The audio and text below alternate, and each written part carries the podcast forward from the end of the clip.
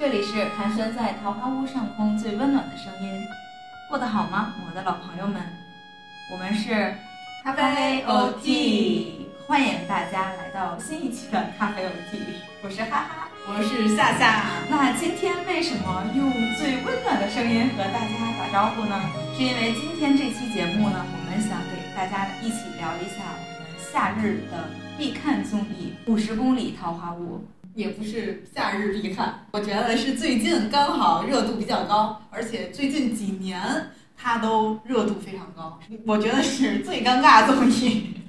我是觉得这个综艺还挺有意思的，就因为他人足够多，你好像就能通过这个节目里面能感受到一些些的人情世故。我是觉得这个综艺节目第一季的时候我还好，第二季确实感觉到有一些东西。只要有综艺节目，我就想看，就是下饭综艺。它这里还有这么多人，给你能有更更多种的选择，因为大家随随便便表现一下，什么样的人设都有。对，所以总有一款是合你的口味，或者你更感兴趣。是的，它每期的话题都会极具热度以及讨论度，就让你不由自主的想看看发生了什么事情。主要是你避无可避，你可以不看这个综艺，你可以不打开这个。看综艺的这个视频软件，但你不得不打开微博，微博热搜就完全被它承包了。对，所以就是以至于有好多好多的片段呀，包括各种有名的这种名场面，都会被大家所熟知。所以今天也是想借着这个机会来和大家一起来聊一聊这个综艺节目《五十公里桃花坞》。主要刚好这个节目又涉及了很多社交玄学，是的，包括一些。场面会议等等等等的面那不同人不同的反应，都值得我们去讨论、玩味以及学习和借鉴。而且就包括里面有的人，你会对这个人的初印象并不是很好，但是呢，你在逐渐节目的推进过程中，哎，你会对这个人的这种态度啊，包括你对他的这个行为，你会有所改观。哎，我我就感觉还是很有意思的。好，确实是。那今天咱们就走进这个综艺节目，让我们来好好的学习和探讨一下社交玄学。是，所以呢，简单的呢，先给大家介绍一下这个节目的这个宗旨。那它呢是每一季除了第三季是邀请了十七位艺人，那么像前两季呢都是邀请的是十五位艺人，然后共同来到距离城市中心五十公里的这个桃花坞。所以它最开始为什么叫五十公里桃花坞呢？是想要距离城市中心有五十公里这么一个距离。第一季是以北京五十公里的地方对选的，第二季是以城市五十公里的地方选的，但是在第三季就没有再提了。而第三季就来到了云南丽江，大家的身体就已经出现了这种高原反应。该说不说，很神奇的是，前两季都是十五个人，第三季请了十七个人，但。走了俩也变成十五了，哎，对，这可能不知道是不是剧本。当然，现在还没有更新完，也许后续这两个离开的这个提前离开的人会再回来，嗯，然后继续参加。但目前为止，很多期的节目里都是没有他们的身影，也是的，十五个人或更少。对，就是这个节目呢，是通过大家朝夕相处二十一天，展现他们的这种生活状态呀，还有这种社交状态的，而且还会有一些就相当于这个。城市以外的新农村的一些新的探索，所以我感觉节目的立意，首先来说还是比较新颖，也是比较符合我们当下的一个这个主旋律的。嗯，在这个节目里面，每一个嘉宾他们通过不同的分房以及分组也好，都会有不同的业态来展现，去赚他们的桃花币啊，这就是通过自己的努力去赚钱。它相当于就是打造了一个自己的一个乌托邦，嗯，相当于这个地方是与外界是没有太多的一个联系的，是他们内部的一个，包括他会提供给你一些食物，但你要去去买，但你又不是用外界的钱，其实你是用这个地方的钱。其实第一季不是，第一季还还是有交钱的那种，所以就有现在的名场面，对，后续就变成桃花币了。我觉得后续这个发展是好的，是。也就相当于自己给自己营造了一个小型社会，然后在里面怎么去运营，你怎么去努力，包括我们在每期节目或者不同季里面也能看到所谓“卷”这个词在里面是如何展现。对，和和我们的职场有很多地方是很相像的。对，因为相对来说，这么多人的综艺是不是那么常见的？所以在这里面一定会有大家感兴趣的这些社交场面。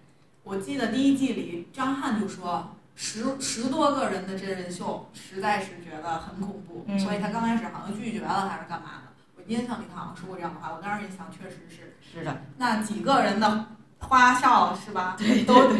这么多的尴尬瞬间，你这么多人肯定是更尴尬。在这个三季里面呢，有不同的嘉宾，就是三季元老吧，每一季都参加的。其实首先就是宋丹丹老师，在这么多的争议之下，他依然就是参加了每一季的节目。然后直到这一次，是因为高原反应也好身体原，因然后先中途离开了这个节目，所以也就能体现了这么一个就是老艺术家吧，在节目当中其实还是有一定的这种作用的吧，至少就不管说他是起到了一呃什么样的作用，就好的或者是不好的，或者是引引发争议的，但是他的离开确实让这个形式或者他们每个人的状态有所改变。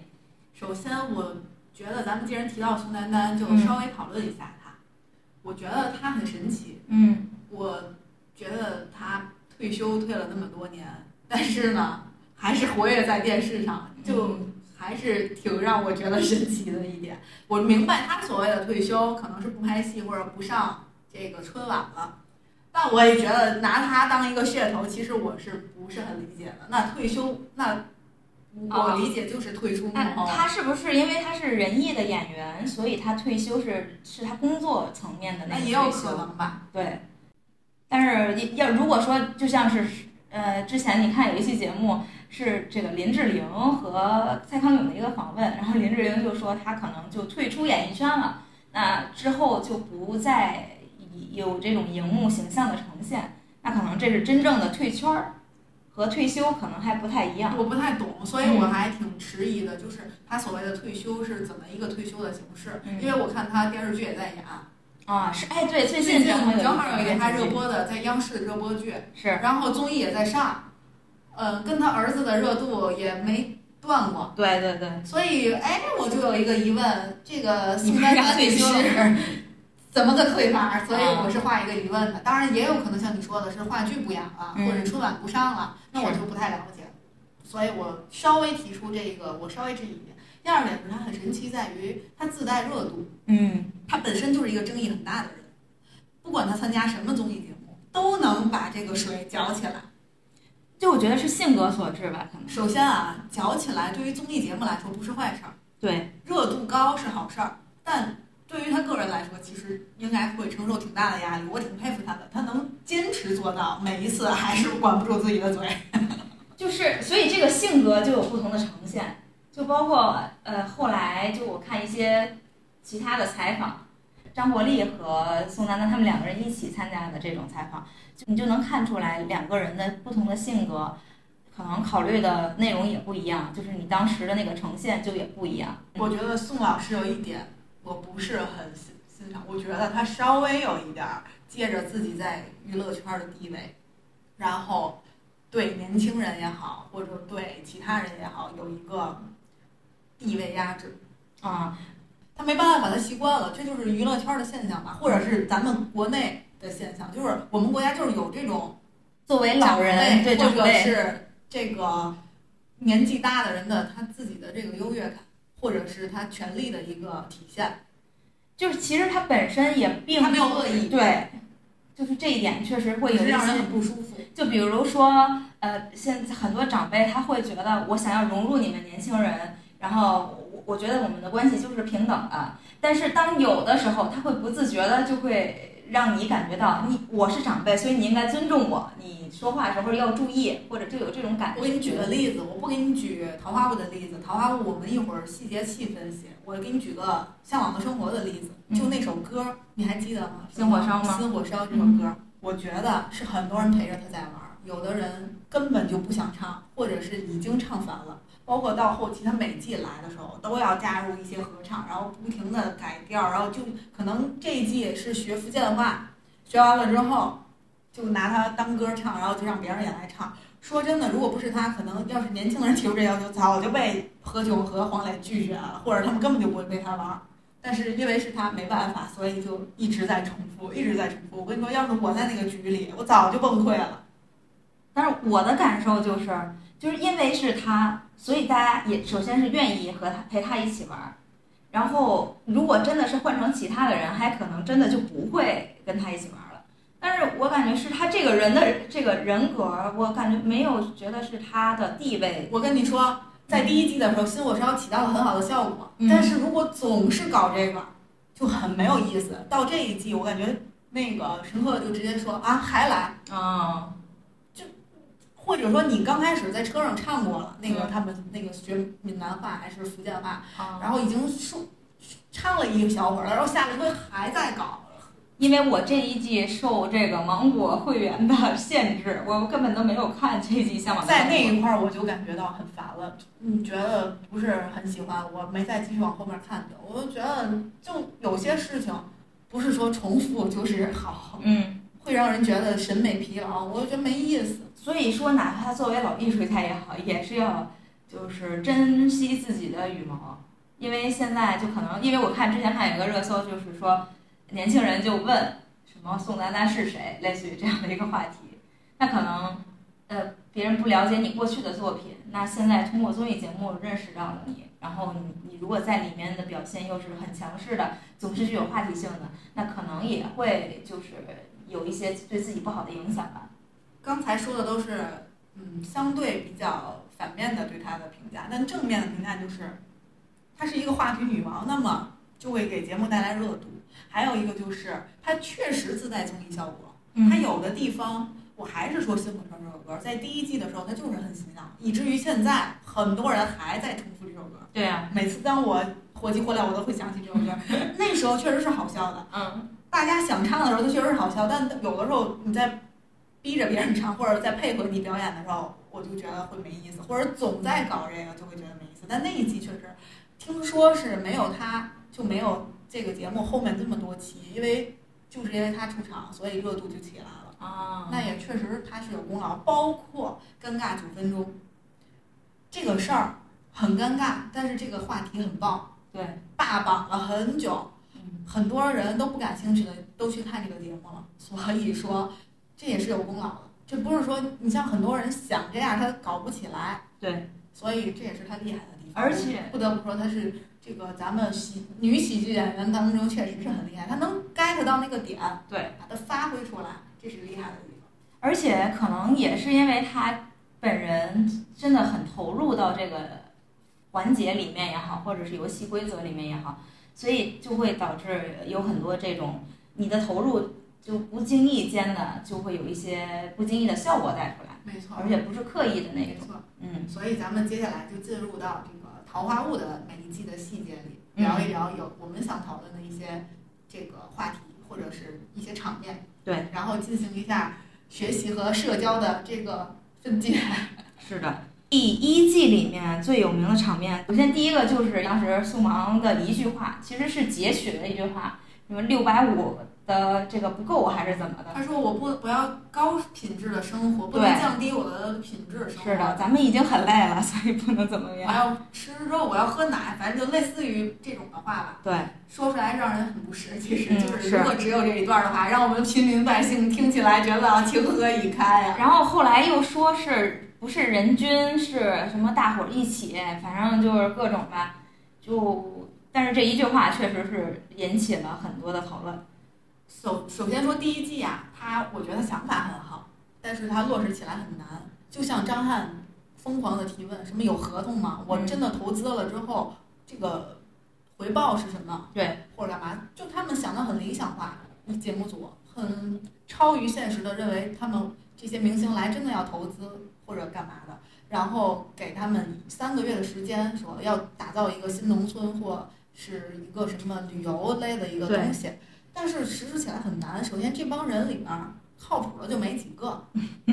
他们有小孩儿，还有一些就没有经商经验或者很认真的经商经验，每个人理念都不同，你让他们都不认识的人扎在一起就去投资也不太现实。所以一开始就是往里交钱，不管是只是伙食费也好，还是说就要投资了，已经开始，那每个人的心理都是不一样，而且经济基础也不一样，你明显能感觉到，对大家的姿态是不一样的。是的，有些人就很谨慎，很迟疑；有些人说好好好，我们只是吃饭。就当时那个交钱的时候那状态，就已经表现出很多人的一个状态的不同了。所以，但是在这样的一个社交场合之下，如果有一个人做出了这样一个决定，比如说大家都交多少多少钱，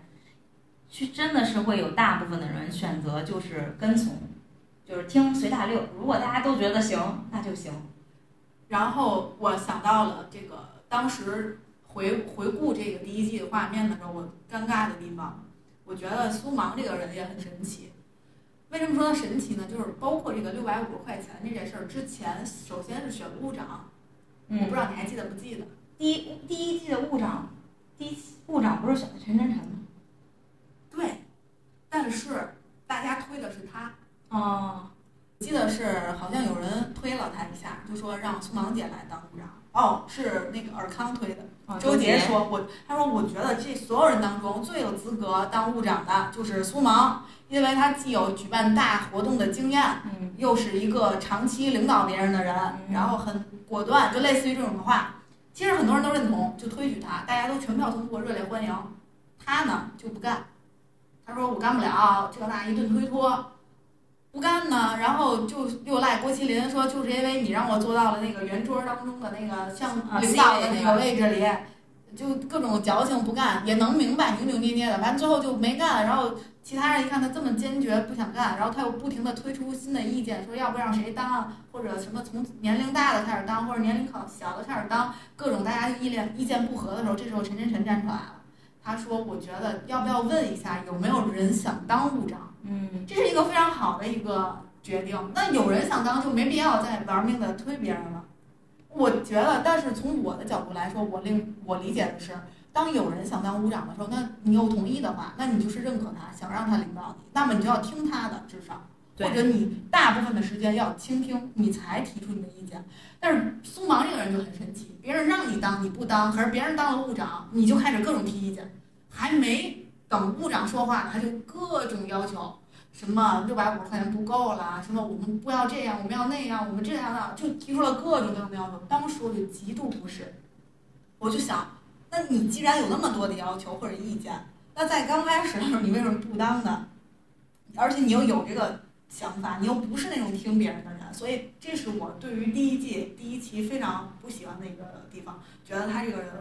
那个印象给我留的不好。后面呢？这些人散会之后走的时候，好多人还在吐槽。舒淇说：“哎呀，我们选了半天，根本就没有人听他的。”我当时想，对呀，那你们为什么要选他呢？嗯，所以就是有的人，他即便是不当所谓的小领导呀，没有这个身身份给到他，他自己就会不自觉的来领导大家，或者是不自觉的去有一种就是我我想要主持这件事情的那种站起来那种那种那种感觉吧。我是这么想的，你有那种想法可以，但是你要在尊重别人的前提下。对，当时根本就没有人听陈晨晨说话，所有人在叽叽喳喳。哎呀，我我我特别理解他那时候的无助，那根本就没有人听你的，一群女生你又不能对他们说太凶的话，他就看着他们表演。嗯，我就想，如果是我的话，我以后一定要注意，如果因为我本身可能会有一些叽叽喳喳的性格。或者是如果大家都很熟的话，我可能也有点会提出意见的那种，不是那种被动的接受的那种人。我首先，所以我可能会提意见。但是我在想这件事儿给我的教训就是，我一定要先听别人的意见，再表达我的意见，而不是我有领导的情况下，或者是在这一个团体中有一个组织者的情况下，我疯狂输出，根本不给别人机会。然后来，然后就拍板定了。我不要你觉得，我要我觉得，很烦人。所以说呀，这是一点。然后还有就是感觉陈晨晨在这个节目里面，还有后面那个彭楚月，就他们两个人，我是觉得最惨的。就后面我们可以在后面的行为艺术那一趴展开讲一下陈晨晨，因为陈晨晨是就是本身就是做行为艺术的嘛，所以在第一季里面大家会看到很多行为艺术相关的这种活动，特别有意思。然后呢，就要说到第二个名场面，就是这个宋 宋丹丹老师让大家做的自我介绍这一段。那这一段呢，你会感到不适吗？如果在一个这个群体里面，然后有一个相对长者吧，会来说，我觉得介绍一下我自己叫什么名字，嗯，很 OK，嗯，是要人代表作这件事儿啊，但是你要让我说一些什么，比如说咱们可能不会有代表作，比如说咱们在线下参加一个活动，让我说一下什么我今天来的目的啊，然后说一些我我的想法呀，或者很长的说一些介绍，而不是简单的就说一下我是什么，我是谁谁谁，我来自哪儿这种的，我能接受，再多我就不能接受，因为我还没有沉浸在这个环境里，我还没想打开我自己，我要先看观察一下。我我肯定会像张翰一样，就是简单的介绍一下。我不觉得我有必要把我自己的自报家门，该说的都不该说的先说一顿，我不喜欢。而且就是我觉得自我介绍这一点倒没什么，因为确实大家第一次见面，自我介绍就是一个必走的流这个流程。但确实代表作这件事情会给年轻人吧，我觉得可能在如果要是理按站在理解他的角度来说的话，就是他们那个年代可能就是以你有什么样的代表作，然后怎么样被别人记住，然后你之所以能来参加这个节目，一定是你有什么过人之处，这样的，就大家说出来就感觉是骄傲的，是值得去说的。但是现在的年轻人更多的还是说，呃，我可能是有一些为大家所知的，但这个东西自己真的说不出口，我是这样理解的。我觉得很多人就是没有代表作，那更说不出来。有的时候我就是来参加个节目，我没有代表作。我的那李雪琴她代表作是什么？当时她第一次参加节目，你让她说什么？我的我的代表作是磕 CP，或者我的代表作是脱口秀，或者我的代表作是吴老师，都不好吧？对，你让她说什么？所以这个时候，在这个我觉得最尴尬的这个期间，是汪苏泷有一个表现来拯救了整场的尴尬。那是我第一次对汪苏泷产生了高情商的感觉。嗯，首先，张翰，我们不得不说，他确实有点硬刚。对，嗯，我仿佛看到了我自己要收在他。这种就属于社交悍匪，你知道吧？就是我不管你大个，我觉得就不。对，我要做我自己。当时介绍一下当时的情境，就是宋丹丹说：“我们接下来做自我介绍吧。”然后就倍儿开心，大家说：“好呀，好呀。”然后他说：“那你们就说一下你们的代表作。”所有人都啊，就都是蒙圈的表情，没有人喜欢。其实对，其实大家都拒绝的。我该说不说，我感觉没有超过三个人喜欢的，或者是不反不反驳的，其他人全是那种在干什么，我是谁，我在哪儿的表情，然后就挨个说，没办法，迫于势力的压迫，想说也得说，不想说也得说，但很少有人提到真正的代表作，大家都在转移那些话题的重点，稍微略过一下就提到或者没提到的，就说一下我现在从事什么呀，我在干嘛呀，就过了。等到到了张翰，我们张翰大哥，翰哥哥不说，张总，特别霸气。说完之后，就我是张翰，我是一个演员，嗯，没了，没有什么代表作。没没说我没有代表作，他就说没了。然后宋丹丹说：“那你介绍一下你有什么代表作？”然后他说：“我没有代表作，我就是一个演员。”当时脸儿都绿了，宋丹丹，我觉得剑拔弩张的。然后周杰就推他，周杰说：“你就说一下吧，说一下。”嗯，是有这样的人的，平常我们在生活里是会有，你就妥协一下嘛，干嘛这样啊？就没必要。他说我确实没有代表作，我我就是一个演员。嗯，大家就那种吃瓜的表情啊，就看着张翰。轮到汪苏泷的时候，他就说什么：“我就是因为长得好看，然后我和汉哥都是因为长得帅才来这儿的。是的，然后我还是被星探发现什么。我在辽宁的沈阳的中街上，也不是什么街上走着，然后有个人就挖掘了我，因为我长得太帅了。是，所以就是一句幽默的话就化解了这个尴尬。然后所有人都笑了。嗯，对，所以就还是说在关键时刻，就包括在后面的这几季里面，这个汪苏泷他也是在关键时刻或者大家比较尴尬的时刻，是表现出了一些这种社交高手，对，他就好像掌控了这个局面。或者是能够稍微缓解一下尴尬，调节一下气氛。在第三季里面，也确实能有一季，就是刚开始的时候能感觉到他的这个他的尴尬，就是我我也挺意外的，因为每次他都是是那种调侃型的呀，或者是在这里面表现的很轻松的，我特别能理解他，就是那一刻，对我其实不是很能理我特别解，能带入他。对他为什么忽然之间就就感觉特别正经，然后正经的尴尬，我就是他那样的人，我嗯有时候觉得，就有的时候这个节奏在自己的掌握里边，我可以游刃有余。但有的时候，这些环境里的人，很多人都是我不熟的，他们相互之间更熟一些，我掌握不了这个节奏，我又融不进去，我就可能会变成隐形人，就是我少说一些，或者我稍微藏起来，因为我不不舒服在这个环境里。所以可能也是因为这个第三季来的都是这种社交达而且人，三第三季来的人都很强势，是并不是他能轻轻松松就掌控的节奏，嗯所以他就会把自己往后。缩一些。对，嗯，确实。然后除了前两个就是比较有争议的这种名场面，那其实，在第一季还有很多精彩的画面，就比如说六五零文娱集团开业典礼的时候。特别精彩的就是这个雪琴和呃辣目他们两个人一起主持的时候，对大家的这种评价，就是你就觉得又搞笑，这个人的形象呢又到了你的面前，就特别精准嘛，就是他们的描述。那个时候也是第一次，你会感觉到人人家不会就是北大毕业，就是你会有这确实会有这样的一个，所以你看其实也是不公平的，大家就会对这个人有这样的期待，所以他做到这样，你会说他不愧是北大毕业的，你不会有更多说他真真那什么，这怎么怎么样，就是不会有更多的，就好像达到了你的预期的一样，所以就对他来说其实也是不公平。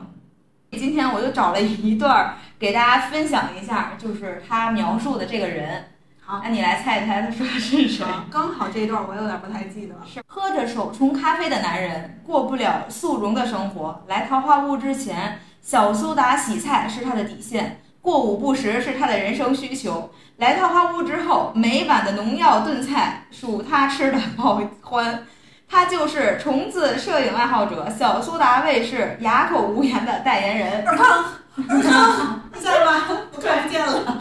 就是周杰。我就觉得真的过是午不食对这个词，个点我是从他身上学到的。是然后打脸，光速打脸。就是，然后人家每回吃都有他，我就觉得特别逗。就是每一个小的片段啊，然后这些搞笑的点，真的是我的下饭综艺。我觉得这个李雪琴这个调侃啊、尺度把握的特别好，是在你要觉得有点尴尬，但是还不尴尬的时候，让人莞尔一笑，而且还抓到了你这个人的最大的特征。就包括自己本人都会听着开心的那种。就和之前的那个吐槽大会相比来说，就是就这种的吐槽也算是吐槽吧，就让你自己觉得真的是对对我的好了解，就是这个。我觉得他是我第二个觉得情商高的人，包括咱们再说回之前，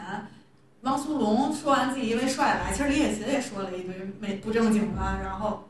然后其他的话也是没怎么介绍自己的作品，干嘛顺利的带过。然后我记得家人说，你们这东北来的有一个正经的吗？哎，就逗玩儿说，我觉得还真是情商非常高。对然后接下来我们就来到了第二季了。哦终于到了。那首先不得不提的就是咱这尴尬九分钟。那你说你看了很多遍《尴尬九分钟》，那请问这位这位同学，你在这里面有什么心得体会？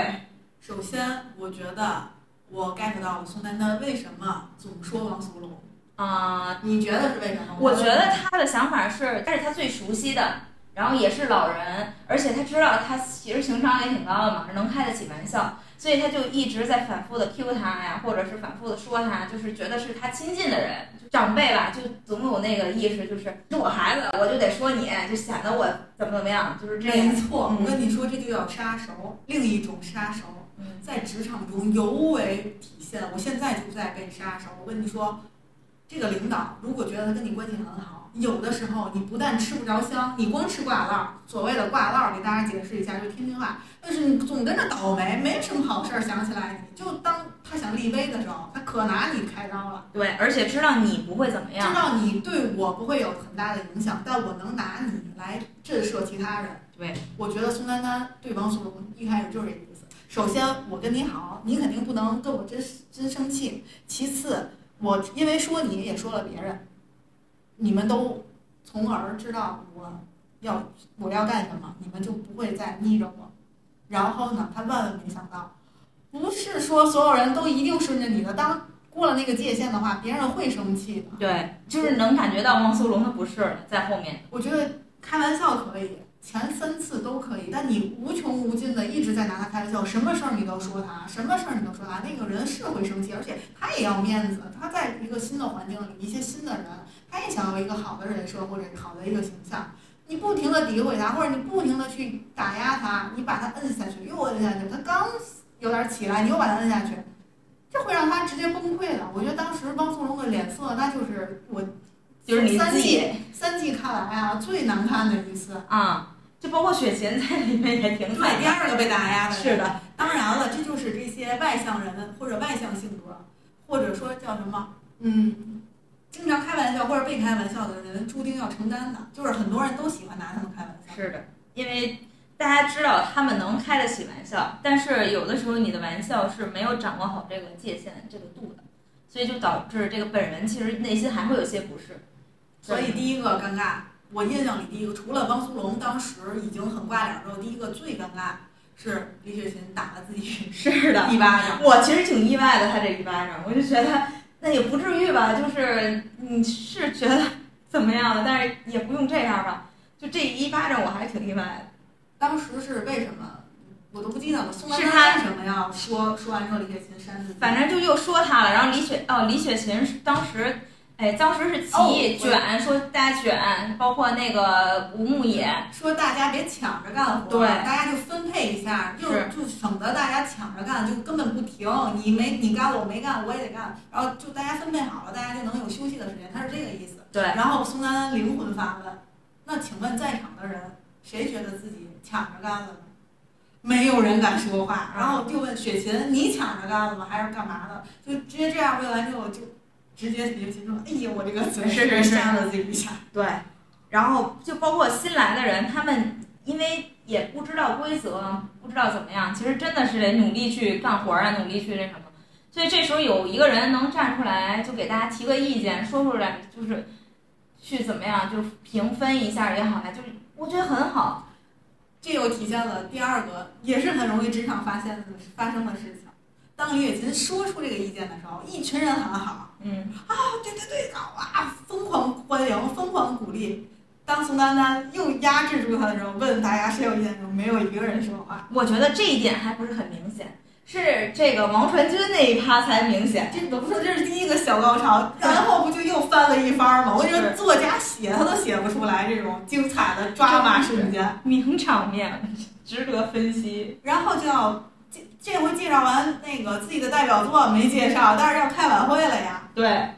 这晚会这一点，其实我本身觉得，就集体活动，就可能比如说要参加什么晚会，大家都要出节目干嘛的，你内心第一反应其实是真的抵触的。就是你比如说要让我去参加一个活动，但是不用我表演，我只是去欣赏看节目，我觉得倒会还行。你说我还得出节目，还得干嘛的？而且大家就是刚认识就要搞这种事情，你真的会觉得是有一定压力的。出节目，他们还都是演艺圈的人呢，他们都不想出。我觉得最生气的是，人家弹钢琴的，你就让人家弹钢琴又怎么样？他还说你弹钢琴的你不能能弹钢琴，你必须得唱歌，就不能做你擅长的事情，还这也太霸道了，霸道总裁都不敢这样今。天就都得听我的全场。然后大家就说那这样吧，投票吧，要不咱们就从运，要不开运动会，要不呢咱们开晚会，咱们大家都投票。是，所有人都投的运动会，当我们丹丹女士当场就急眼了，说这个不行投投票不算，重投。好，是就是就是唱歌，不是嗯就是开联欢会，然后女的就得都跟我一块儿跳表演广场舞，嗯，我都能感觉到那所有人的尴尬，我都能真的去觉得太尴尬了。哎，但是这里面还有一个比较出彩的人物，就是辣目洋子，她在里边儿就是，哎呀，就是一会儿又附和着这个宋丹丹老师，他像一个助理一样在旁边记录着，然后附和着，然后又又一会儿又又两面派嘛，就相当于但其实他很尴尬，我也能理解他，他守着他，你说他不对去反驳他，一个是老前辈坐那儿，我我不同意，不太可能。对但你要说说我同意吧，他朋友们已经跟他尴尬成就很对立了，朋友们都觉得你没事儿了，你就就都已经看所以他着他也坐立不安。对，但是他也承受了他该承受的，就是网上无名叫什么无数的谩骂，说他哎两面派，说他这个这个性格很那个什么。但是其实就是他可能，如果要是既能安抚好，就是我觉得他没还是没做好，让大家，所以让大家会觉得他是两面派。那如果说他既能安抚好这个老前辈的心情，然后又能让这个局面弄成大家相对都满意一点的这样的一个结果，我同意你说的，嗯，我在想什么呢？就是既然你谁都不想得罪，那你就站出来说一个大家都认可的方案。是不然，那你就别说话，对是你就别又讨好这边讨好，那是你就老实待着不行吗？你是又想讨好这边儿，你又想讨好那边儿，然后你还两边儿都不是人。是人。就我觉得这一点咱俩意见还真是一致。我心里就在想，你不多余吗？你别说话不就完了吗？你你当乌龟也没有人说你，但是你这时候你你左边欠儿一下，右边欠儿一下，到最后两边都想，哼，什么东西？然后是更搞笑是观众看得更清楚。而且观众本身就会有另外一种视角，就去看你这件事情。对他在这个视角，对他本身就已经有情绪了，比如说看见这件事儿，他本身自己就不满意了，然后再看你在中间这样一表现，那可能联想到了他某个同事，他的某个身边人，那就那就气不打一处来。没错儿。所以当老好人，你是要有非常高的情商的。对，不然，尽量建议大家不要尝试轻易的就当一个老好人的形象，会崩的。是在王传君说出了这个不想被 push 这件事情之后，大家其实是非常非常赞同的。以王鹤棣为首，终于王鹤棣就走入了李雪琴都鼓掌了，知道吗？没错，这帮年轻人就疯了。是我当时就觉得，哎呦，这个好 real，我我也其实也没想到，就是你内心是有一个答案的，然后你不想去这么做，然后呢，这时候有一个人站出来了，还说出了自己的想法，我觉得虽然他后期也是频频打脸，自己就先，当时我回忆起来，当时画面是宋丹丹说：“王传君，你也要参加。”我不参加，王传君说：“一直在这个提到联合会之前，这所有的旅录的过程中，我都是很快乐。嗯但是从录说要有联合会开始，我整个人都不好了。对，我觉得天哪，太猛了，大哥！而且我就是在这个第三季的时候，我也我有点慢慢能理解他了，就是他在第三季的时候是表现，因为他在有王鹤棣在的时候和没有王鹤棣在的时候是完全不一样的。然后就在最新的一期节目，我看的一期节目里面，他说，就比如说有王鹤棣在的时候，他就和他一起忙忙叨叨的，然后他王鹤棣就会把他带到另外一种状态里面去。但是如果他王鹤棣不在的话，他就更想的就是自己一个人就什么都不干就躺平那种，并且自己就会陷入到他那个情绪当中，就没有好或不好，但是就是觉得这个人其实还挺真实的。对从他说我听到这个联欢会，我就已经开始不好了的时候，我其实对他就有一点儿哎关注。嗯本来看综艺就有一搭没一搭反正我就特别注意看看他后面还要说什么。嗯我更佩服他的是，宋丹丹已经很干了，他说啊，那你可以不参加。他你知道他回了什么？对，本来就没打算参加。嗯，哇塞，这比汉哥还汉哥。对，就是在其实有一个对比，就是汉哥那个行为艺术那一期，陈晨晨那天过生日，但是作为务长，并没有和大家提前通知我们今天下午又有一个行为艺术的活动。那这个时候其实大家是临时被通知的，那有的人呢就会觉得反正也是玩儿啊，就去配合一下，但是他们呢是其实有其他的安排。所以我觉得在最最开始的时候，张翰的一切是立得住的，并且他是有道理的。你不能临时通知，然后人家这一个组有其他的安排，就都耽误了。但是在开会当中，就是在这个呃这会议桌上大家都在的时候，然后就是说宋丹丹老师又开始站出来，大家长吧，就是说什么就是你就不要想着压力太大，就是咱就是玩儿，所以就也没有什么包袱吧，就这种感觉。就最后来一句，那今天是陈晨晨过生日，所以那个那意思就陪他玩一玩嘛。陈晨的来一句，不要因为我过生日，好，张翰汉哥来，那不要因为你过生日，那我就不参加这个行为艺术了，然后就走了去看那个活动了。就是你你感觉到完全不一样的这种，就是他的那个转身走，你会觉得陈晨晨是非常弱的一方，但是王传君的这个我我不会参加，你会觉得真是太刚了，大哥，就是因为我觉得王传君是立得住脚的。首先，他自己很坚定，然后在咱们不说他后边参加没参加这件事儿，咱们就说在当时啊，是很多人不敢做的，但是说出了很多人的心声，是的，不会觉得他矫情，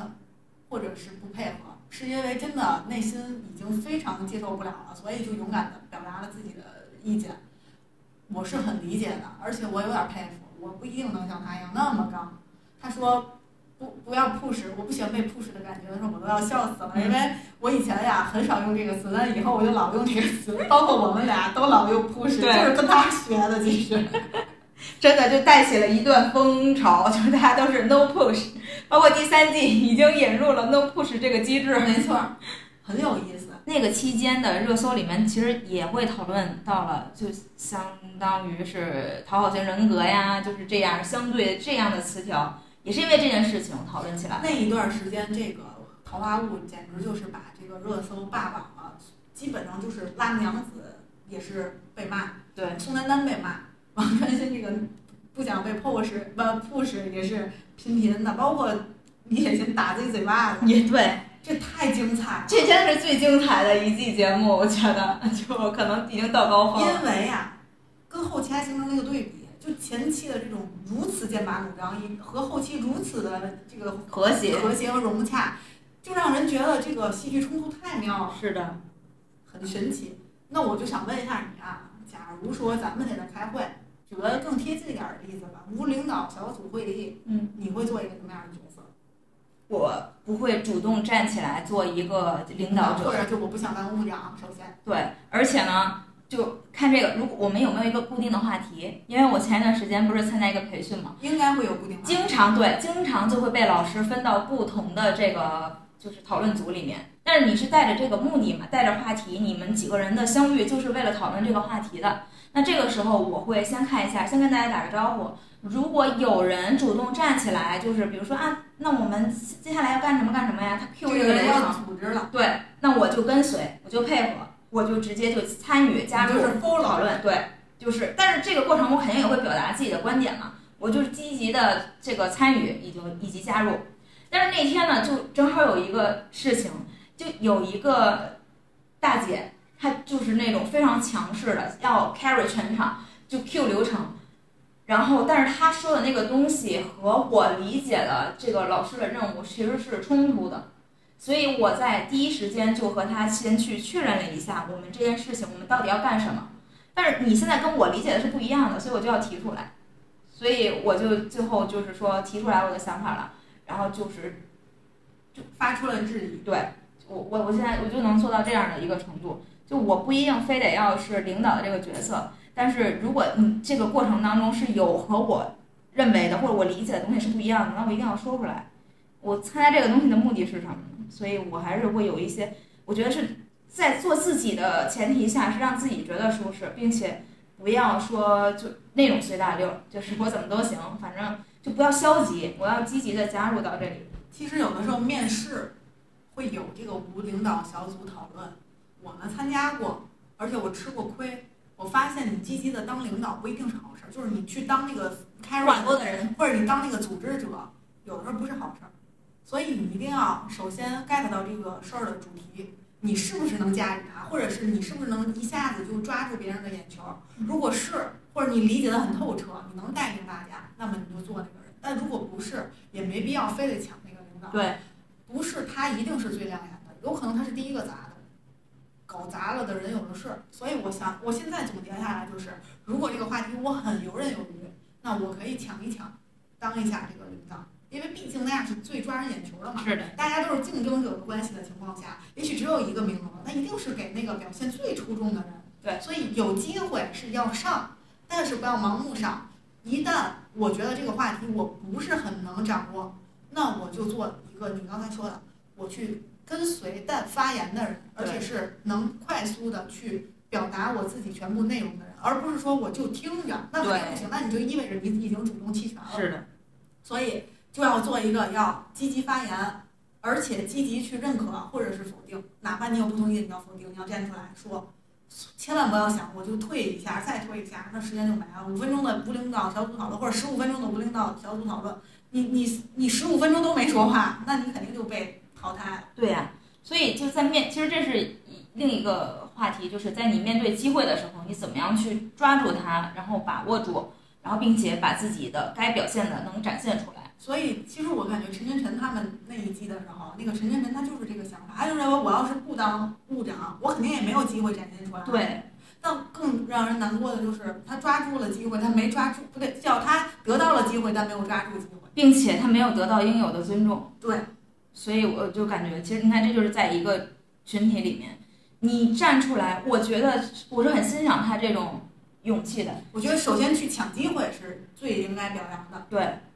但是看有的时候确实为什么会事与愿违呢？就可能是在他处理事情的方式上面，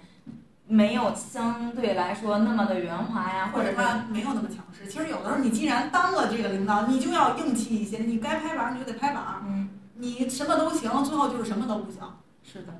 而且这个社交场合确实是，很难的。所以为啥说这个节目真的很值得讨论？我觉得太值得学习了。从每个人身上，当然是有特点的，每个人身上都有值得学习的东西，特别值得拿出来提一提。而且你看我们在刚才最开始的时候，其实是提到了有几位是三季都常驻的嘉宾的，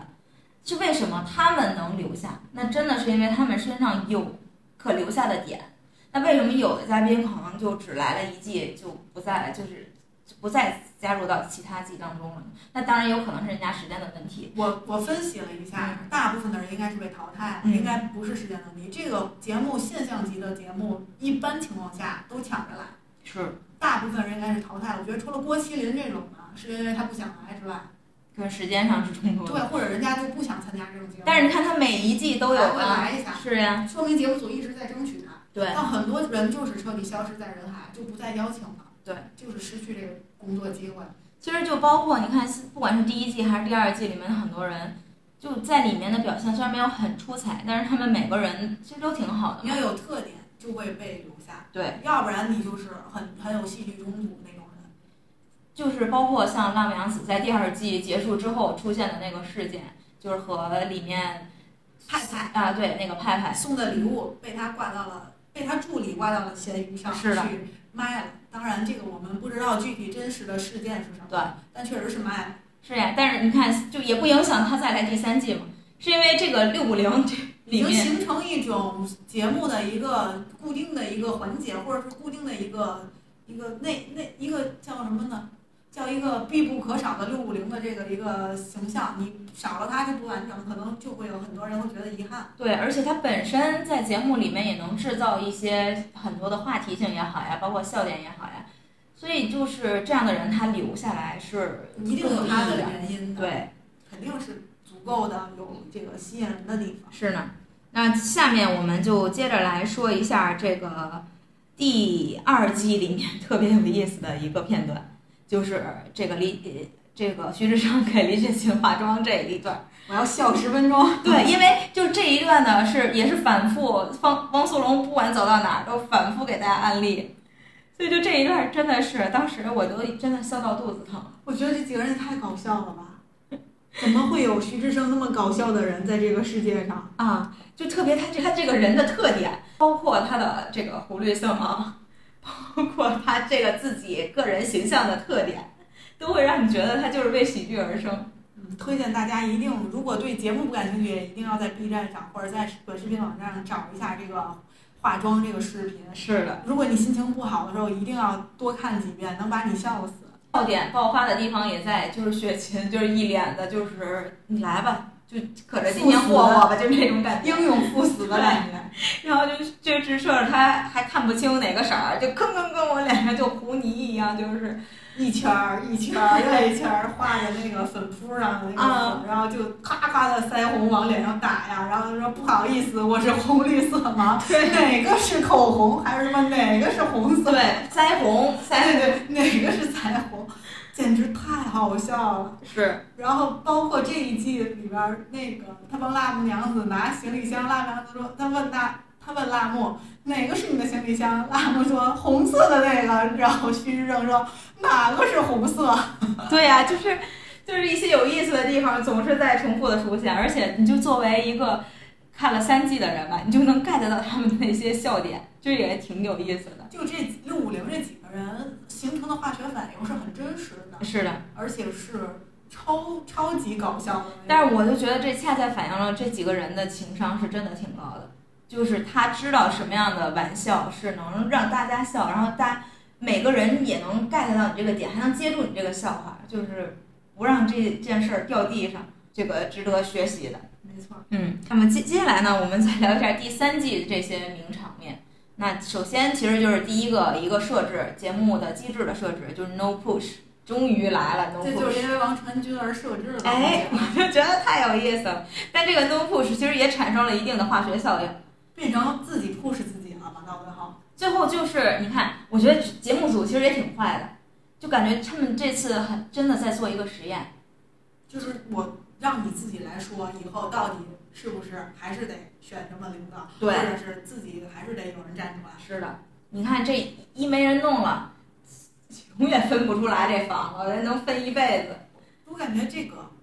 匿名投票这件事儿啊，本身就是一个很搞笑的，就是或者叫什么不负责任的，或哎对，很真实，或者说是很能显现出人的一个心态。嗯，永远有人投反对票，我不，反正我也不用负责，你也没不知道是谁投的，那就投呗，我永远都不满意。对，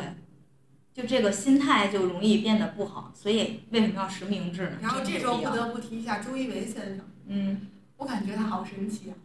他好像在看动物园里的动物一样看着这些人。他这人本身也很有意思，就是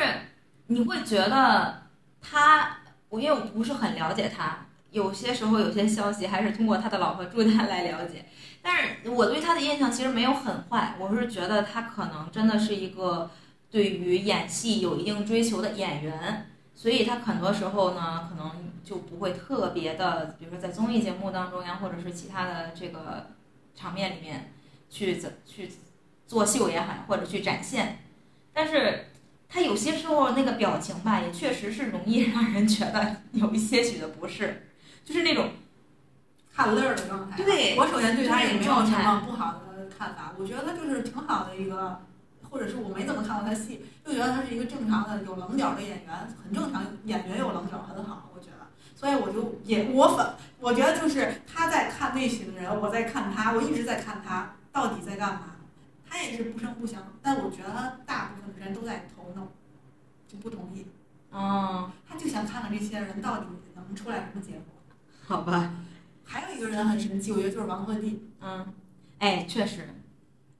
其实从第二季开始，我就 get 到他一些很不错的地方，就是这个人首先长得那么帅，但是他攻击性不强，嗯，对，他没有那种让人觉得像张翰那种就是攻击很攻击性很强或者很让人有距离感，对他跟谁都能玩到一块儿。其实你说他没有个性吗？他其实挺有个性的，他也是爱恨挺分明的。对，还有一个就是他呢，很能去当这个好人。我觉得他是一个非常会当好人的人。是，你看他在这个这第一，他在最新一季的节目里面，他其实最开始就想跟那个王传金抱团嘛，然后就反复，其实反复在作弊，但是没有人说他作弊而且没有人讨厌他，对至少在表面上没有一个人，而且是还支持，他的，所以就很有意思。我说他很厉害，他反而是比拉苗子高超的地方在于他很会做好人。是，他能够很好的掌握这个节奏，在该稍微站出来的时候，他会站出来。那你们不听呢，我没办法，但我会提一些意见。对，因为我想要跟谁一组，所以我就提一些意见，然后你们都反对，那没办法，那我妥协。但是呢，我会站出来，然后去安抚也好，或者我无所谓，你们我很享受当下。你们要说投一辈子，我就跟你们投一辈子。我看他就是那种很享受当中的，什么我都能快乐的参与。对，那永远精力都在。我觉得我对他就非常的喜欢在这里边的表现。还有一个人就是哥哥又来了，苏龙哥哥。这个时候他站出来，我觉得是他没办法不得不营业。其实，在这一季节目里，你能感觉到他可能也是因为身体原因的不适，或者还有就是因为大家都很强势的情况下，他就不想太强势了，所以他本来是在后退的。但在在情况无解的时候，我觉得他是有一种那种老员工的责任心。嗯，我不得不站出来去帮大家推一下这个节奏。对，其实他本身的这个提议也并没有多么的新颖，这个提议很 low，其实要是刚开始提的话，会被所有人否定的。但那个状态下，大家已经都已经麻木了。对，要不然你说这环节无限循环，对，就是确实是。然后呢，就是在这个分房环节之后，也是在后面的节目里面就产生了一个另外一个节目的叫什么冲突点？对，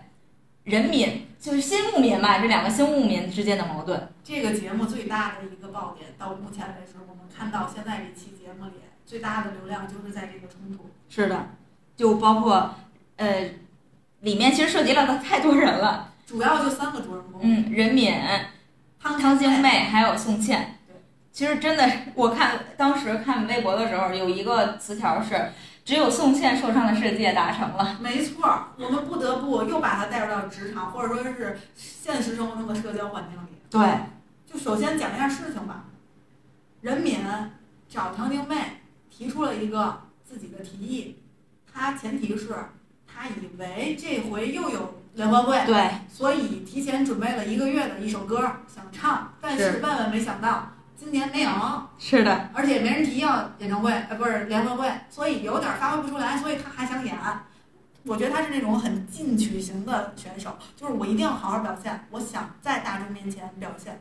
不是那种躲着的人，是。所以他一定要把这节目演出来，所以他是也很就是自己在 Q 自己，其实就是。不停的反复提到我练了这首歌练了一个月，半个月。啊，半个月就希望我能演出来，也希望大家能让他演，但是没有人让他演，所以他就自己制造机会。他找唐晶妹，他说：“汤汤姐，我有一个提议，我呀想组组一个乐队，那我们呢，就是我也不是很什么都会，然后呢，但是呢还想搞一下。然后那个汤晶妹说：刚好我也是什么都不会，但是没有都会一点儿，那我们就组一个半吊子乐队对吧。对，这个名字都起成了。到这儿呢还没有问题，到下一步呢就是他俩开始传人儿了。传人儿的过程里呢，这个袅袅呢是这个，呃，任敏的人室友敏的这个搭子，我觉得就是在这个节目里找到了一个一个陪伴离不开的一个一个上厕所的伴儿，嗯所谓的。那搭子要走回去做饭，任敏呢就觉得我不能让他一个人走，到这儿我都能特别理解，就是女生嘛就很那个和谐的说我要陪他，我不能把让他一个人走，对我我一会儿再跟你一块儿去找别人，嗯，然后我要先去陪他。到这儿我就觉得哎这孩子不错，啊后面就有一点点变化了，后面就是镜头就转到了这个汤晶妹分别去找了，人儿，对，他就各种传人，因为这个任敏没跟他去嘛，然后他就自己去了。先是找了王鹤棣和孙怡，俩人正在那儿研究船呢，修船，就是要过河的问题，所以人家就不想参参与。我觉得人家拒绝的也非常的明确。对，没有给他任何的这个再说的必要了，人就是不参加。哎，对，然后就到了这个谁宋茜这里边，到宋茜这儿呢，就开始说，就变成了这事情的理解就已经开始发生了一些变化了。就宋茜以为这是汤晶妹提出的一个想法，所以他们要一起组个乐队什么之类的。然后宋茜的本意是他认为这个东西可实施性不高，对，如果说是直接就是一帮人上来就组一个乐队就演，肯定是达不到演出效果。那我觉得是他个人对自己要求也比较高，他觉得那不如我们就从零开始，他他打破了这个半调子，而是从零开始，那就是来到这个节目，我们刚好就一人学一个乐器，是就是再来演。哎，最后再再一起去演出。对，那这个提议呢也很好，所以就得到了汤晶妹的这个认可。可是呢，又跟他们之前出发点完全不一样。完全不一样，而且这时候又有其他新的室友加入进来了，比如说孟子义，他们就也加入到这个话题从零开始的这个话题讨论当中。啊，刚刚好还要找呃还要找薛之谦，说是找一个老师来给指导。是的，事情就变得非常的有可行性，而且就有点儿那种积极的这个苗头的时候。后来我听在汤晶妹去找这个任敏聊的时候，好像听那意思，这个到时候薛之谦还要来，所以就整个事儿吧，就走向了感觉好高级，好厉害。然后这时候呢，就到了这个汤晶妹和任敏去聊的时候，俩人一聊，哎，发现就是满不是那么回事儿。对，就是而且确实我听见汤晶妹在里面表达了，是说那个你要是还可以加入我们，就是你要是想来还可以加入加入我们。这时候任敏就说。我我不会唱歌，还是我我不会干嘛？反正其实他就已经拒绝了，表示很明显拒绝。对我感觉他是拒绝了。对，但是其实要是我的话，我也会拒绝。就是我想要和你一起做的事情，然后你现在和别人弄成了另外一件事情，你又让我来加入，然后我那个事儿就就被被动了，对吧？对，就是完全不能实现了嘛。嗯那我我觉得我也不能接受，我哪怕我会唱歌，我可能我也不去你那儿唱歌了，就就是这个两个人就这个矛这个矛盾就已经产生了嘛。然后后来就是任敏同学也非常厉害，就非常。敢说，他他先发的是，所以你们就不带我了吗？然后这个汤晶妹也没给他回，哦，然后他就哭了，好吧。一边哭一边哭一边哭诉，应该叫这时候这些他们哥哥姐姐们就都来了。我觉得李雪琴特逗，跟他共情了，就觉得他好可怜，就是他他也在那儿嗷嗷哭。虽然说他也知道里面肯定会有一些这个相对来说误会吧，或怎么样，但是就看他哭，他也难过，我觉得他还挺逗的。嗯，他情商高的地方就在这儿，他很会说。我以为他哭完，他至少虽然不会站队，但是他应该也不会就是很清醒的发言。但我没想到他说的是，我虽然知道这里面会有很多事儿，但是呢，我的那一刻我就能感觉到他的痛苦。哎呀，我说他也太会了，我真的要向他学习。对呀、因为我有的时候也是那种莫名其妙跟人共情的人，嗯，我可能也会。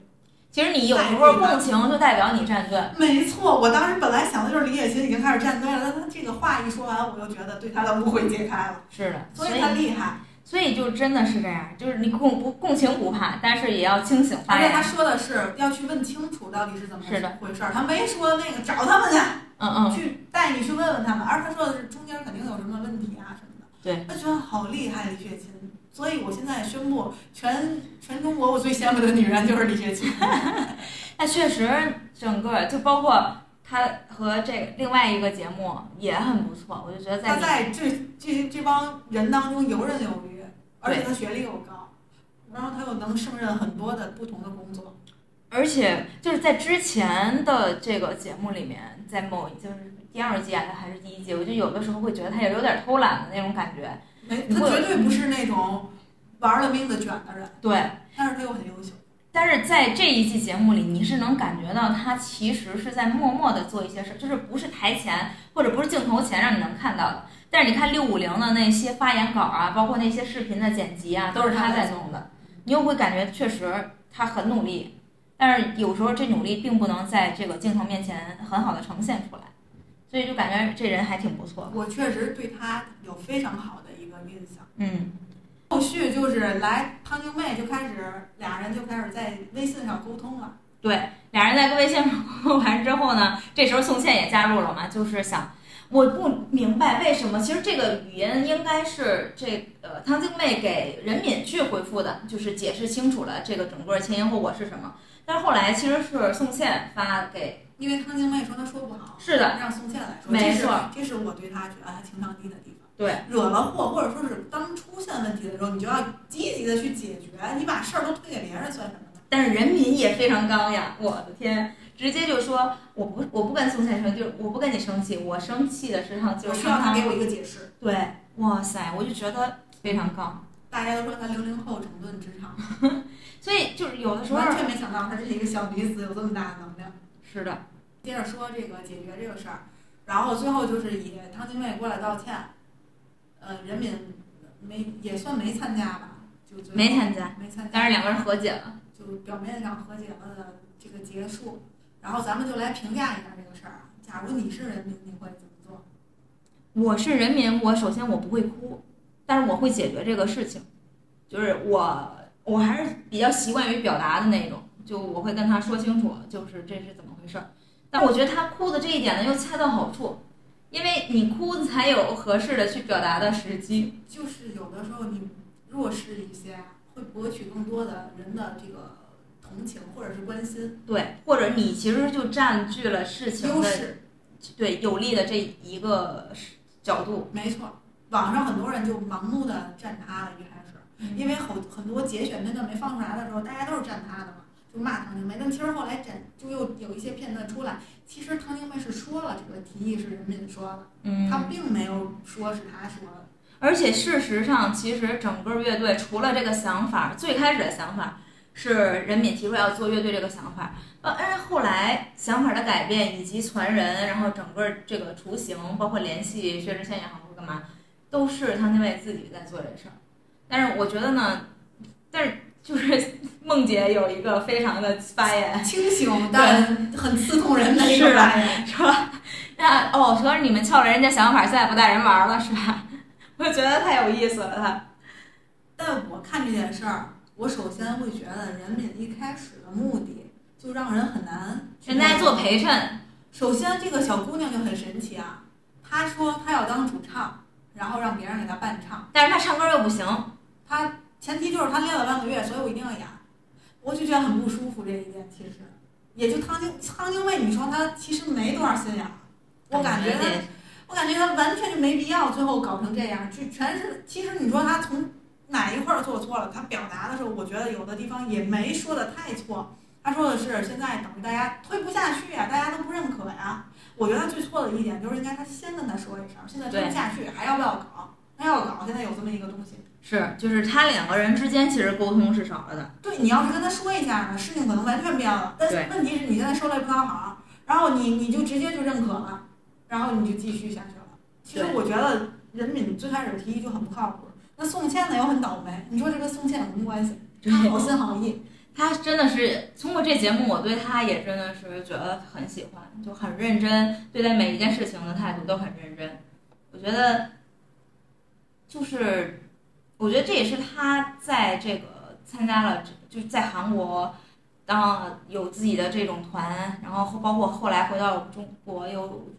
演了很多戏啊，我觉得就是和他自己个人经历也很有关系。就能感觉出来是非也是非常的有劲儿、非常刚的一个人。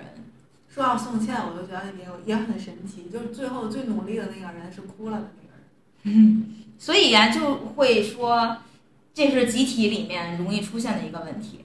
就有的时候你做的最多的人，或你最努力的人，但是有的时候不做的那个人会跟你得到差不多，或者是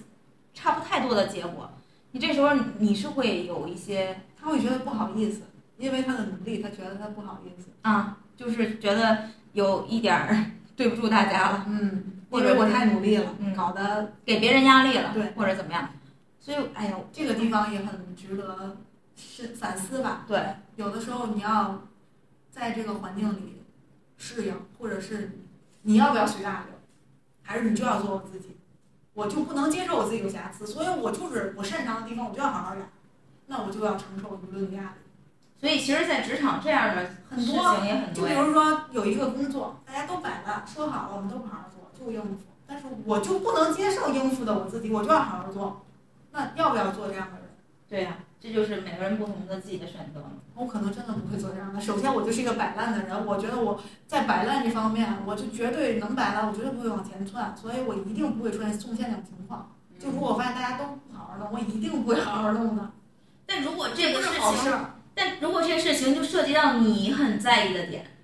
就是比如说像宋茜，这是他的专业，他不能就是做不到摆烂，他可能随便上去比划两下都会比他们强。但是最他更加的问题是，他带着别人一起，别人并不喜欢。嗯，如果是他自己，那我能理解。但现在是他要一个团队，大家不太配合的，或者是他要逼着别人去。但我觉得他之所以这么做，真的是出于他对节目的机制不太了解。没错，所以这也是你看，作作为你到一个新的地方，我觉得他好委屈。其实我特别能理解他那个委屈。对。他觉得自己到底在干嘛呢？我得罪了那么多人，然后我逼着那么多人，最后迎来的结果不过就是一个很尴尬的一个事儿。是，但是其实他是出于因为这事儿是我的专业，所以我有这个责任感，好像带领大家去把我们这个积分或者这个这个桃花币得到。去赚领这份荣誉也好，所以他会有这个责任感在，但是又，但是我永远都提倡人就是应该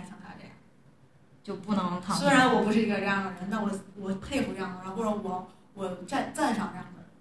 你看，其实，在一个任何的一个团体里面，你要是作为一个有责任感的人，还是挺。不容易的，或者在你擅长的领域，你还是要站出来的。那大家都躺都躺下，那还进步个屁呀？那节目演啥呀？大家演着摆烂，就好像那个宋丹丹有句话我挺支持的。哦，你们什么都不干上这儿来，请你们干嘛来啊？请你们干嘛来了？嗯，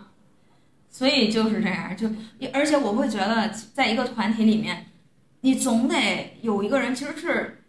比如说大家刚开始都不不清楚到底要干嘛，那这时候呢？如果有一个人能带领大家，就是如果往前走，冲冲冲，那可能他的方向就是冲冲冲。然后有一个人这样来带大家，大家都摆烂，大家都躺平，那可能这个感觉到不是他本身不想躺平的人，也可能加入的觉得没我不能太往前。是的，像宋茜下次一定不会站出来，所以一定会往后退一步。但是我觉得在这个节目里，你看还要说说雪琴就表现很好的地方就是。他们当时就作为这个主持人嘛，就先评审，然后就说这个荣誉一定要给到宋茜他们这一组，因为他们是最努力的。我就觉得还是相对来说是有一个这种积极的这种引领的，我觉得还挺好的。我也觉得，所以真的喜欢他，也真的羡慕他。首先他又有才华，是，还有情商，哎呀，太棒了，他简直。哎，还有这么多的朋友，都是我想交的人，还真是。谁不想和王鹤棣当朋友？哎，那说到这儿，我们讨论到这个小团体的问题了，就就要说说《桃花坞》里面的小团体了。那首先呢，就是咱们不得不说的六五零电台，它从最开始初期的三个人，到后来逐渐发展，哎，郭麒麟的加入。再后来呢，就逐渐逐渐有这个徐志胜的加入，啊，其实不是徐志胜，再再说开始还有吴大靖也加入过，但实在是不太行，对对对，真是不适合，他更适合三傻那个团队，他自己这么知难而退。哎，但是你说吧，这同样都是东北人，同样都是有这个幽默的这个细菌在啊，但是就是他的幽默在里面就显得有一些许的，就是和大家不那么融洽了。然后呢，就后面还有谁呢？就是这三傻这个集团。哎，对，三傻集团，王鹤棣，然后王传君、吴吴大靖，然后包括到新的一届，这个三傻不有一傻没来嘛？吴大靖没来，二傻变成二傻爆炒，就是有一期其中一傻王鹤棣也没来，就剩大傻了。王传君自己开个他们那爆炒小车车，就写着二傻爆炒。这个王传君说。二傻都没法给他力量了，然后他拿一个胶条，然后在二中间再贴了一个横，叫三傻报仇，就觉得那两个兄弟在遥远的地方支持着他，就觉得他们仨还挺逗的。嗯嗯，没错。所以你看，包括现在最新的这一季里面，就大家各种开展各种业态嘛，就梦姐和这个辣木他们两个人弄了一个美容的，然后还有这个江疏影、呃孙怡，还有徐志胜，仨人弄了个按摩的。包括之前那几期里面，就是有什么妲己啊、纣王啊，就是这种，就各种的小团体。那么，就是小团体在一个群体当中，其实它是起的好的作用呢，还是有相对来说是有没那么有助于大家整体的一个群体的这种交流？我这么说我，站在领导的角度来说，嗯，是不喜欢小团体的。首先，他会。搞的就是会抱团嘛，嗯，那就不好带领。然后在领导的角度来说，还有就是小团体有的时候会拖后腿，就是他有一股新的力量去抗衡你，就不听你的，他会一块儿反对你，就有那种冲突了会。嗯。还有一个就是领导的角度来说，我觉得小团体的话，那就会觉得，嗯，哎呀，也没有了，就是还是不好带领吧，就能想到的是这种不好的。但如果作为那个我是其中的一员，我是平民来说，我有可能会不自觉的加入到小团体，嗯，因为有的时候你不能保证你跟每个人都能相处的融洽，你还是会有亲有远。那跟亲的人，你肯定互动就会多一些。对。那不自觉的，你们就会形成一个临时的一个小组织。对。你们会接触的更多，因为你不可能跟十五个人同时都接触，包括在班级里，在工作的地方，在任何的一个社交场合。对你都会不自觉的找一到两个人或者更多，你们三四个人，你们凑在一起去谈论。所以说，其实小团体它真的是自然而然形成的一种默契组织。就包括在这个节目里面也好，他们可能就因为分房，就变成了关系还不错的。其实最开始六五零怎么成立呢？就是因为汪苏泷和呃一个呃一个车应该是一方面，另外是汪苏泷当时住在李雪琴和这个辣木的旁边。李雪琴跟辣木他们两个是住一个房间的，是因为他们在一个车来的，包括那会儿还有宋丹丹，嗯，他们下车的时候，我们是六五零，然后一顿说了一堆莫名其妙的快板还是什么的，嗯，首先形成了，就因为他们在一个车，对，而就他们的团体是因为住的多，就住的特别近，所以就经常的就有这种互动呀，或者经常去聊天。虽然了，前提也得是，比如他们都是东北人。然后大家的这个对，然后这些抛出的梗都能互相接、互相调侃什么的，就有各种后续的一些因素。但是前期大家的这种天然形成的这种分的组织，就是你你们一组我们一组，这样也会形成相应的这种小团体。有的时候就是缘分使然吧。对，可能你的工位和他挨得比较近，刚好又合得来，那你俩就是一个小团体。可能你在班级里。你们俩都同时被罚出去罚过站，你就跟他变成了朋友。是，但是这种小团体其实有好的嘛，但是对个人来说，有的时候也是有很多不好的地方。你比如说，有的时候你发现了这个团体并不适合你现在的气场，或者现在这个团体它就是足够的呃负能量，或者没法给你再赋能了，让你觉得在这里面你就会一直的沉沦下去，或者或者或者是怎么样，你有感到些许不适的时候，你想要离开这个小摆团体脱不掉的。很难去摆脱。你有这个团体的标签儿，别人那个也会自动把你归到那里边儿。对，第一是你已经被人家归类成你就是这团体的人；第二是当你有意识要退出这个群体的时候，你这个群体里面的人也会对你有一些叛感的，是的，别人也会指责你是背叛的。对，所以就很难，就是大家还是要考虑好了，如果在一个团体里面，是不是要马上加入到某一个小团体？但是我不得不说，如果智商不加入这个团体，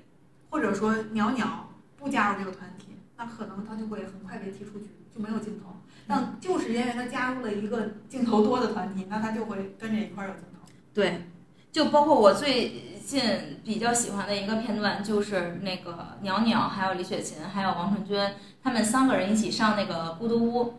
哎呦，就是感觉雪琴说了一句话，她说：“鸟鸟，欢迎来你来到真正的桃花坞。”就是你会感觉到那里面大家也都不卷，然后也没有什么需要有压力的地方。就它本来是一个放逐屋，但在第一季它不是一个很好的概念，大家好像都不是特别想去的。就给他营造出来一种孤岛的感觉。但是发现人们内心很很多时候是向往去到一个孤独屋的，我就觉得这一点还是挺有值得大家去思考的。因为大家不管再喜欢热闹，你再是一个异的意向的这个人，你也是需要有独处的时候。是的，我觉得那天有一期节目是王传君本来是要去那个孤独屋的，但是这个王鹤棣他的好大儿骑着马就找他来了。但其实我觉得呀，这也就是王鹤棣，要是在别人来，可能都不太欢迎，因为有的时候他真的很想自己一个人去听自然的声音，去亲近自然，包括去享受一个独处的时间。第二天，这叫什么日照金山的时候，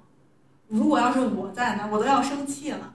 那王鹤棣开始唱歌，我他演这边王传君一个人在感动的哭，王鹤棣在那唱歌，然后还也还喊他说哥有这那，我当时想我都服了这个泼猴能不能行？没有，但是他当时也是和他一起，我觉得可能就剪辑的问题吧。后来又说他们两个人也是在那儿就一起嗷嗷哭，或者怎么，就其实是有那个享受那个。但我还要表扬他，就是他肯定已经忍了很久了，对，就是他已经在为了他的节奏而放缓自己的。而且他知道他想要享受这个对对对，我就是想说，就我已经能 get get 到王王鹤棣已经在努力的不去分享，因为他就是分享型人格，他一定会拉着你说好漂亮，好好看，我好喜欢，但他没有，他在等等王传君自己从那个情境里去走进去或者走出来。但是即便如此，他后期还在说的时候，我还在想，哎，其实王传君还没完，还在前进，但是没办法，他已经就是迫切的。迫切的需要跟大家分享，因为你朋友之间就是这样，我在将就你的节奏，我也会在对相互相的。就当我知道他需要分享的时候，我沉浸一会儿，我也会出来陪他分享。所以我感觉就这样就特别好，就他们两个人的明明两个极端性格的人，但是却很意外的融洽。是，所以就感觉还是还得是人家王鹤棣，王鹤棣太厉害了，男男有王鹤棣，女有这个李雪琴，是都是这个高情商的代表，很讨巧。你看高高情商的李雪琴，她明明有一个自己固定的小团体，但她在哪个团体里都能很好的融入，对。那这个你刚才不说不说，咱就得提到郭麒麟。那更厉害。是的，他在就是自己住这屋，然后去别人家蹭饭，然后还加入别人的团体里面，就各种，就整个就是一个，哎呀，游刃有余。不说，如果第二季有郭麒麟，那尴尬几分钟可能会缩短几分钟，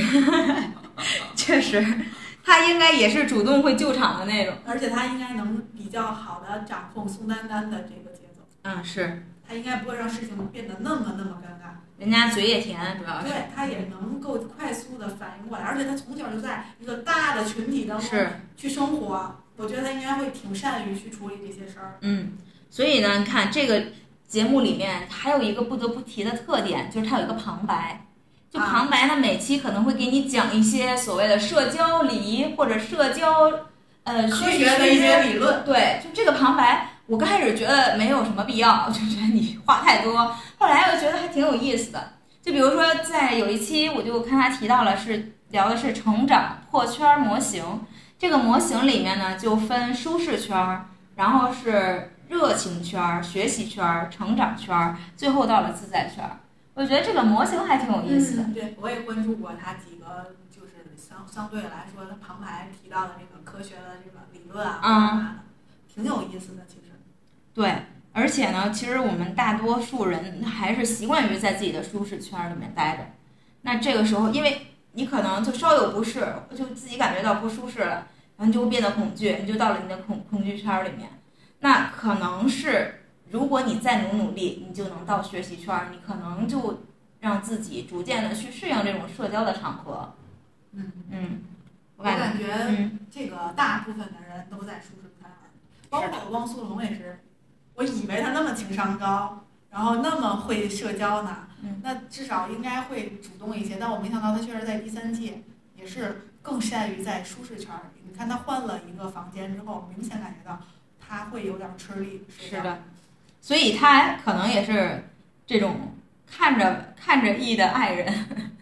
嗯，是吧？哎呀，好一会儿好想搜一下什么星座呀？哎，还挺有特点的。我真是没想到他第三季会有这么大的一个变化。嗯，也不爱说话。然后我们聊了这么多之后，其实就想再聊一下这里面很多人都会输出不同的金句。那今天这期呢，我就想跟大家分享一下这个李雪琴她说的一句话，我觉得当时。哇，我还觉得真的还挺浪漫的。她说：“我这个人从来没有在哪一次生离中流过眼泪，因为我觉得还健在的人的离别是世界上第二浪漫的事情。因为从此离别之后，我们每一次相遇都是重逢，而重逢是世界上第一浪漫的事情。”哎呀，不愧是诗人的感觉，就大家真的就能从他的这个表达当中。就说说你想要表达的事情，就他很多次的表达都让我觉得很可能很简短的一两句话，但是会让你觉得很温暖。对，确实雪琴好厉害，她有的时候能够非常简明扼要的击中你的痛点，让你一下子眼泪就想流下来。对我其实也是李雪琴，家在他们。第二季的时候，去集体去看星星的时候，说了一个话，说我们抬头所看到的这片星空，离我们最近的一颗星星，距离我们四点四光年。所以说，离我们最近的一颗星星，他们想要我们看到它发出的光，也走了四年多。刚好它走到这里，刚好我们抬起头，这是一种浪漫的相遇，这是来自宇宙的浪漫。祝大家人生如此刻，转头就可以有眼神的相遇，如星辰光芒璀璨。因为我还记得那个画面，对我也有美丽的夜空，他们躺在地上，遥远的地方呢是王鹤棣和王传君，好像在远处，还是有其他人，我不记得是谁。他们在那个就相当于放逐的那个岛上，然后这群人在这边，他们相互看的是头顶上的一片共同的星空，对他们身边都有着当时那一刻爱的人。是的。而且就是在这第二季里面是看星星嘛，然后第三季里面雪琴说她和辣木他们两个人在回去的路上就看见了那个月亮，然后这个月亮只有他们两个人看见，所以就那一刻他也感觉就是这个月亮就是为他们就是照亮就是照照亮他们两个人的，所以我就觉得他的好多表达就特别的诗意，但是你又觉得很温暖很戳心。我觉得如果大家在。我们今天整个整期节目里面有被感动到的地方，或者觉得感兴趣的，想进一步的去看看什么名场面的，我觉得可以通过嗯，在这个不同的平台上吧，去把这个节目再去看一下。我觉得在你闲暇的时光里面去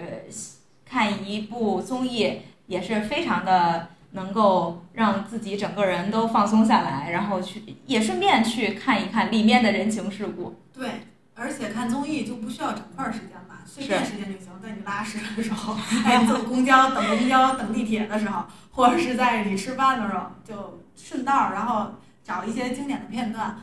也没准儿就是从宋茜身上得到了力量，或者从王传君那儿体会到了这种欣赏这个叫什么？日照金山的这个感动，或者从雪琴身上感受到诗意。对，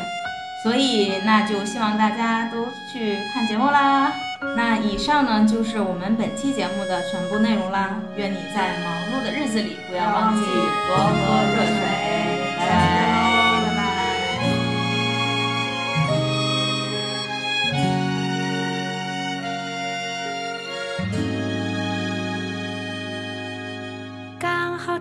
一起晴朗，桃花又开放，刚好安静的窗，落一束晨光，刚好你的脸上有温柔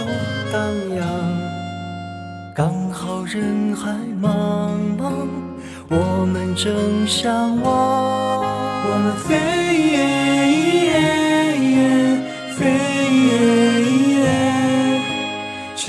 在屋檐下面对着风歌唱。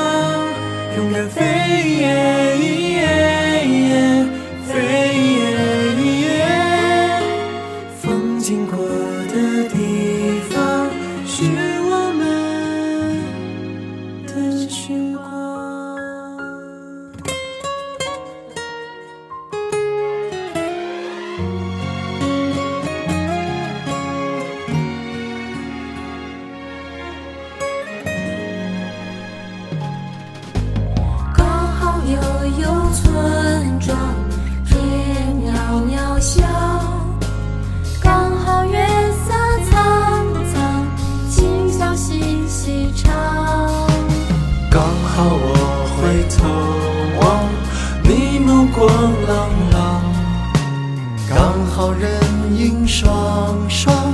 你就在身旁。